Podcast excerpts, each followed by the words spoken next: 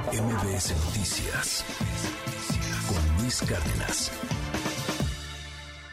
Este martes, Estados Unidos volvió a las urnas. La última vez que lo hizo fue en noviembre de 2020, cuando el actual presidente Joe Biden sacó de la Casa Blanca a Donald Trump. Dos años después, los resultados arrojan una carrera con final de fotografía entre demócratas y republicanos. Pero debajo de esas noticias que hoy acaparan los titulares en el país vecino, hay una que marca el rumbo del mundo de las drogas y por ende del crimen. Hasta la madrugada de hoy miércoles, avanza el sí en Colorado a la Proposición 122, que despenaliza el uso de hongos alucinógenos alucinógenos. Con este resultado, Colorado se uniría al estado de Oregón y se prepararía para que en el 2026 todas las personas mayores de 21 años puedan acceder a centros gubernamentales donde podrán consumir hongos cargados de sustancias alucinógenas como la psilocibina, hongos que en México ahora están prohibidos.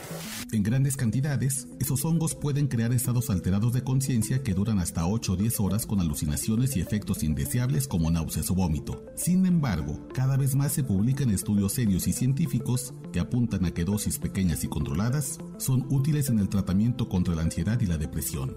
Por ejemplo, un estudio publicado en julio de este año por la prestigiosa revista Nature descubrió que quienes ingieren hongos alucinógenos en microdosis por al menos tres meses reportan un mejor estado físico y mental. Los efectos más positivos en Estados Unidos se han reportado en soldados con estrés postraumático y adictos en recuperación de drogas duras como metanfetaminas o fentanilo. Y en México podrían ocuparse militares en combate, policías estresados y víctimas indirectas de la violencia como familiares de desaparecidos. A pesar de esos descubrimientos científicos, la Ley General de Salud en México establece que esas especies deben ser sujetas de control y las clasifica en el grupo de sustancias psicotrópicas a la par de marihuana y otras drogas ilegales. Hasta 20 años de prisión por transportar, suministrar y comercializar estos hongos que son considerados sagrados en comunidades originarias de nuestro país. Pero considerarlos ilegales en México no detiene su uso.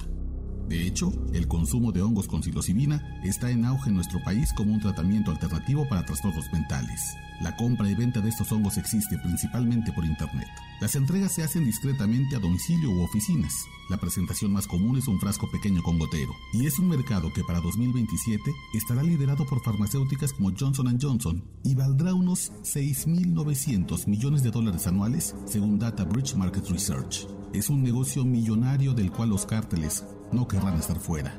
Hasta hace unos 10 años, los hongos con psilocibina crecían silvestres y en paz en el centro y sur de México, pero eso ha cambiado en la última década. Comunidades indígenas como los nahuas, chinantecos, mixtecos, mazatecos y zapotecos han visto la irrupción de cárteles en su territorio para robar esos recursos naturales. Un informe de la Guardia Nacional apunta que dos grandes cárteles en México roban peyote y hongos, el Jalisco Nueva Generación y el de Sinaloa, y que familias criminales desde Zacatecas hasta Oaxaca han asesinado a defensores de territorio que cuidan los hongos. El debate en Colorado nos obliga a una reflexión. O vamos con la corriente del mundo de descriminalizar drogas inofensivas, o dejamos que las comunidades indígenas en México sigan sentadas sobre recursos naturales de alta demanda y valor millonario que al mantener como ilegales son codiciadas por los cárteles. En suma, o nos metemos ya a una discusión del siglo XXI o nos quedamos en los horrores y la prohibición del siglo pasado.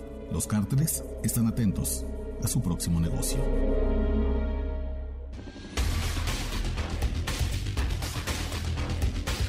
Las 9 de la mañana con 45 minutos. Oscar Valderas, ¿cómo estás? Muy buenos días. Querido Luis, muy bien. Oye, Nos, debes el hongo que ibas a traer, vas a traer aquí unas muestras. Sí, quería mostrarles eh, un, este frasco de, hongos con psilocibina, que es un fresquito.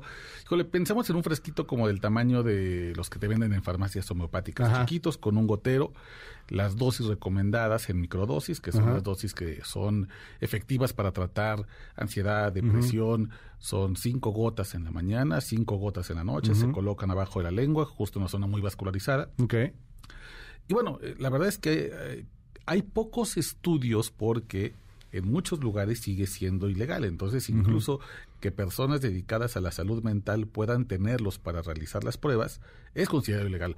Hoy, alguien que sea experto en salud mental en México, si quisiera hacer un estudio, se arriesgaría a ir a la cárcel. A 20 años de prisión. claro. Por un hongo, Luis, que crece de manera silvestre, natural, pero que además puede ser la maldición de muchos grupos indígenas en México, porque a medida que ha ido creciendo este mercado, como lo hemos visto hasta hace 10 minutos, Luis, en, en Colorado va ganando el sí, un margen pequeño, pero parece ser que sí van a despenalizar el uso de los hongos pues los grupos indígenas, las comunidades originarias, están sentadas sobre un tesoro, sobre un producto natural muy codiciado, un producto que en unos años va a valer miles de millones de dólares, que van a estar las farmacéuticas detrás, y desde ahora ya están viendo los efectos negativos. Cártel Jalisco Nueva Generación, Cártel de Sinaloa, entrando a sus comunidades, robando estos recursos naturales, ¿por qué? Pues porque se vende. Claro, es porque se vende y porque además se vende muy bien gracias o pese a la prohibición que existe en México, a pesar de que no hay estudios que digan que tienen poder adictivo, que son peligrosos, que, son, que, hacen que la gente sea violenta, y al contrario, tienen beneficios. Y hay un buen de, estudios que empiezan a generarse poco a poco, particularmente en países como Estados Unidos, en Europa, etcétera, de los beneficios que puede llegar a tener dosis controladas para temas de estrés postraumático, por ejemplo, este terapias que se han hecho con otro tipo de alucinógenos como el LSD, que también eh, llega a tener beneficios positivos. Eh, nadie está diciendo vaya y droguese y póngase high y póngase a ver colores, no. O sea, pero también incluso hasta recreativos puede estar ahí una posibilidad de venta. O sea, hay, hay muchas opciones, pero como está prohibido, pues lo aprovecha y hace el agosto el narco mexicano. Claro, porque además cuando uno piensa en este tipo de sustancias como el LSD o los hongos con psilocibina, en realidad no estamos hablando de que la gente se pone, se droga en el sentido que lo, lo, lo tenemos pensado como si fuera fentanil o metanfetamina, esas drogas que ponen a la gente muy mal. Estas drogas en realidad son, utilizadas con muchos fines terapéuticos. E insisto, podría ser además una gran salida de negocio para las comunidades indígenas. Podría ser de verdad eh, beneficioso económicamente, un gran centro de cultivo para estos lugares como Colorado, que parece ser que para allá va van a aprobar que en 2026 haya centros gubernamentales donde expertos con licencia puedan dar estas terapias a gente que no ha encontrado soluciones en la medicina psiquiátrica tradicional y se va a atender temas de ansiedad, de estrés postraumático, de depresión en estos alternativas naturales. Oye, no quiero desaprovechar la oportunidad porque otra vez, y, y ahí sí le damos vuelta a 180 grados, otra vez estamos en medio de un caso de feminicidio, este, lo que ha sucedido con el caso de Ariadna aquí en la Ciudad de México, pero, o sea, fíjate nada más, aquí tenemos en nuestro resumen, y es muy triste que lo tengamos que tener así, un apartado violencia contra las mujeres. O sea, ahí este prácticamente lo tenemos diario. Ah, no, se llena diario, Luis. Sí, o sea, diario tenemos aquí un apartado que, se, o sea, nuestro resumen es muy temático. Entonces aquí dice violencia contra las mujeres. O sea, ayer la cantante Jazmín Zárate Aquino, hoy iba a cumplir 28 años, fue degollada, la encontraron ahí en Oaxaca, ¿no?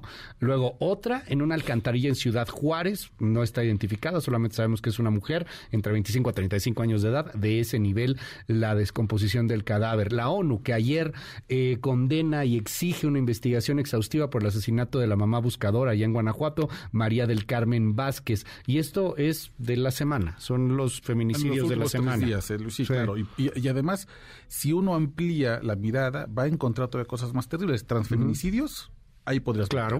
además también puedes meter la violencia a menores de edad, a niñas y niños, pero principalmente niñas en este caso, que además son víctimas de violencia sexual, violencia emocional, violencia física. Es decir, si uno abre, no te das cuenta que en realidad em, cuando las marchas eh, del movimiento Me Too hablaban de que México es un país feminicida, no era una exageración. Incluso decían, este no es un país, esta es una fosa común con himno nacional. Y a mucha gente le molestó la cartulina, les parecía demasiado dura. No, dura es esta realidad. Dura es lo que, que los diarios estén contando, que los medios de comunicación todos los días estén registrando una y otra y otra y otra. Y a veces por la cantidad abrumadora de datos, de muertas, de asesinadas, de violadas, de víctimas de trata de personas, pues ya ni siquiera puede llegar a ser nota, ¿no? ¿Sabes qué? Lo que me, me, me brinca más allá de la, de la estupidez del fiscal de Morelos, perdón, pero es que eso de, que pues, estaba intoxicada por alcohol, ¿no? Y por eso murió. Y la polémica política que puede haber alrededor del tema, pues todo apunta a que algo evidentemente salió muy mal en una noche en donde pues estaban estos amigos entre comillas, algo pasó en la casa de este hombre que se llama Rautel, cuando lo vemos que está cargando un cuerpo y que lo está aventando ahí a una camioneta pero uno pensaría es que, a ver, este tipo se dedica, pues es empresario, pues, o sea, tiene sus negocios, etcétera. O sea, el, país tiene tanta impunidad que a lo mejor algo salió mal Y, pues no hay bronca, la aventamos a la camioneta, la aventamos ahí en Cuernavaca, ya, ni quien ah, diga nada, porque no va a pasar nada. O sea, todo el mundo trae esta visión de que en el país no pasa absolutamente nada. Y si no se hubiera viralizado, si esto se hubiera quedado en la Fiscalía de Morelos nada más, no hubiera pasado nada. No, las familias seguirían esperando justicia, una justicia que seguramente no les hubiera llegado. Yo creo que hay tres componentes que hacen que este caso se dispare. El primero es que hay una pareja que logra encontrar a esta el, cuerpo. Y, gracias a que hace una identificación respetuosa que toma fotografías con muchos con muchos cuidados para cuidar la dignidad del cuerpo logran hacer que éstas lleguen a la familia, una familia que buscaba su víctima desaparecida. Entonces, hay un componente de redes sociales. Segundo, hay videos de cómo se el cuerpo. Son videos terribles, de, verdad espeluznantes, porque además te habla de la frialdad con la que con lo que tú comentas, una impunidad terrible. Y tercero, el componente político.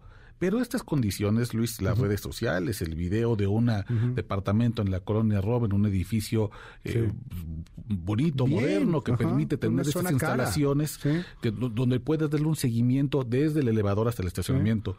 Y el involucramiento, que no es común de los actores políticos en este tipo de casos, te da esta capacidad de poder entregar justicia a los familiares de Ariadna. Pero este caso es uno, Luis. Este es el punto 001%. porque, esto, porque sucedió en la colonia Roma, porque sucedió en una zona de, acceso a ciclistas turística y porque se trata de la Ciudad de México y de una persona que está aspirando a ser presidente de la República. Pero si esto pasa en un paraje atrás de Indios Verdes, en un, en un feminicidio que ocurrió en una casa precaria, en, en, la periferia de la ciudad, o en otro, con otra autoridad que no tiene ninguna aspiración política, esto, Luis, pasa de noche. Oscar Valderas, te seguimos en tu red. Te mando un abrazo, querido Luis, en Twitter, arroba Oscar Balmen. Mil gracias. Y Nación Criminal en breve ya en MBS Noticias. MBS Noticias con Luis Cárdenas.